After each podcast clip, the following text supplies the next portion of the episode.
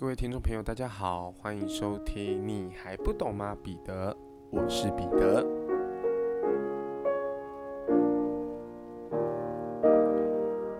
好，很高兴在这个上面跟大家见面了。那大家可能，嗯，是被我拖进来才听到这个节目的哦。那，嗯，我想跟大家说的是，我这个节目呢，最主要是透过看电影、聊电影的方式。然后呢，一边探讨我们生活周遭极其类似电影的人生哦。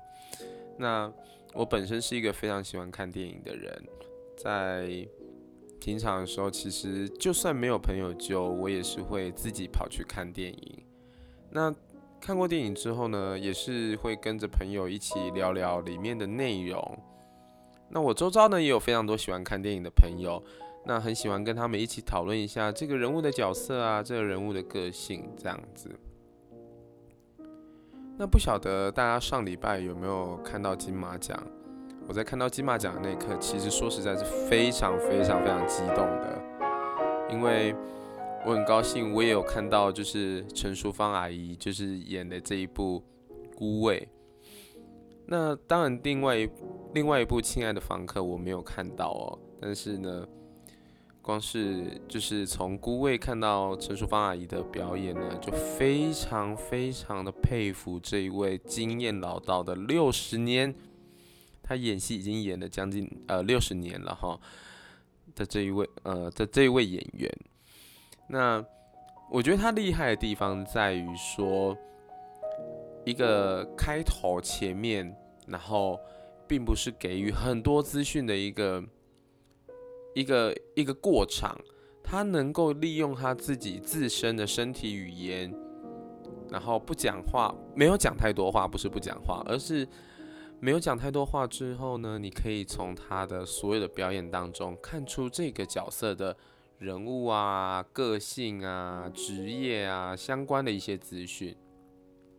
我觉得这是是作为一个演员非常非常厉害的地方。那。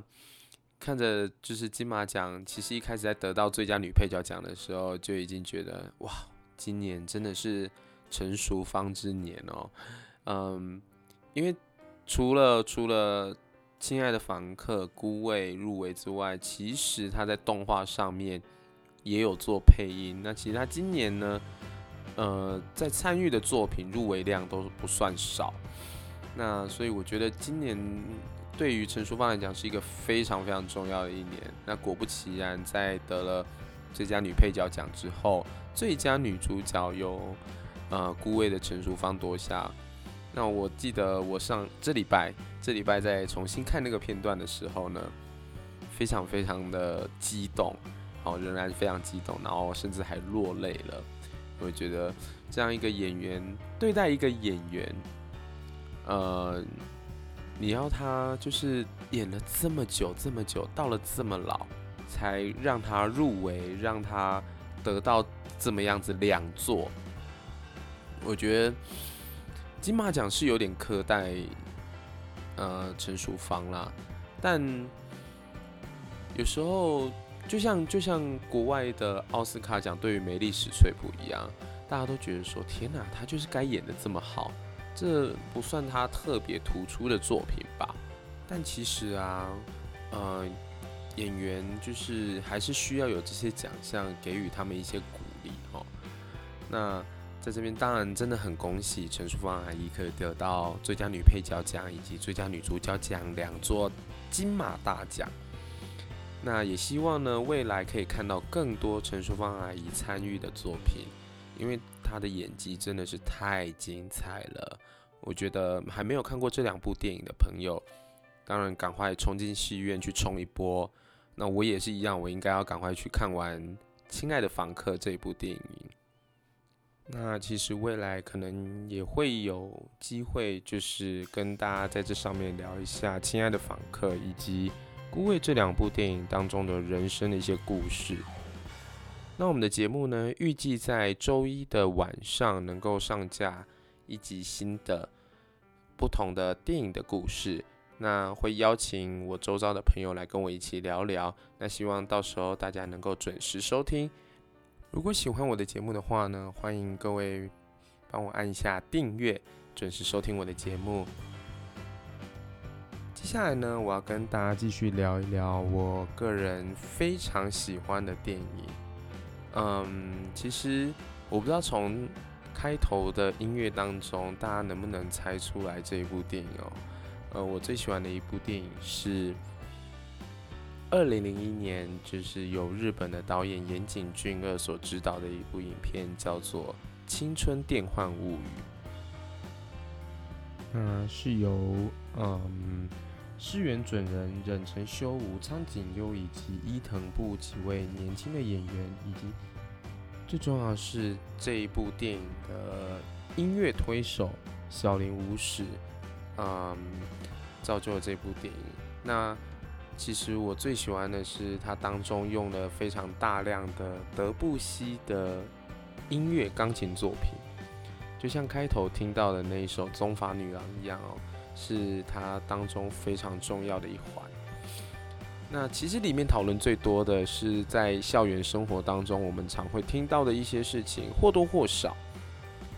我觉得在台湾的校园当中呢，只有听到大概像是霸凌或者是师生之间的一些不和睦而已。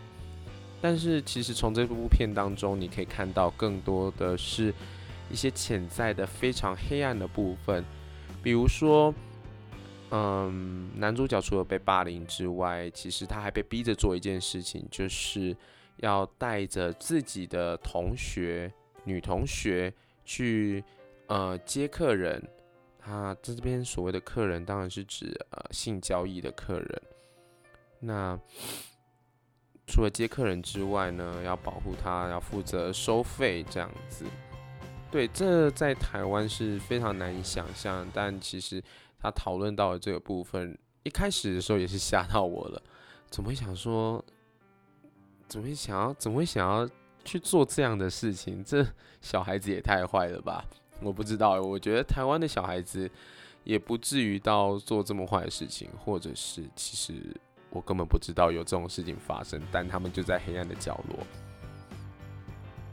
总之呢，在看到这部电影的题材的时候是非常震撼我的。那。再来音乐的地方，德布西的钢琴曲配的非常好，非常搭配，呃，整个拍摄手法非常优美的一个画面，嗯嗯，但导演其实最著名的电影并不是这一部，相信他的另外一部作品比较让大家知道的是《情书》。那其实我本人没有看过《情书》这部电影，但，嗯，我有机会想要再把它找出来看一下。据据说是会让人家大哭的一部电影，对。啊，那好像忘记说了一下，为什么我的节目名称要叫做这个名字？你还不懂吗，彼得？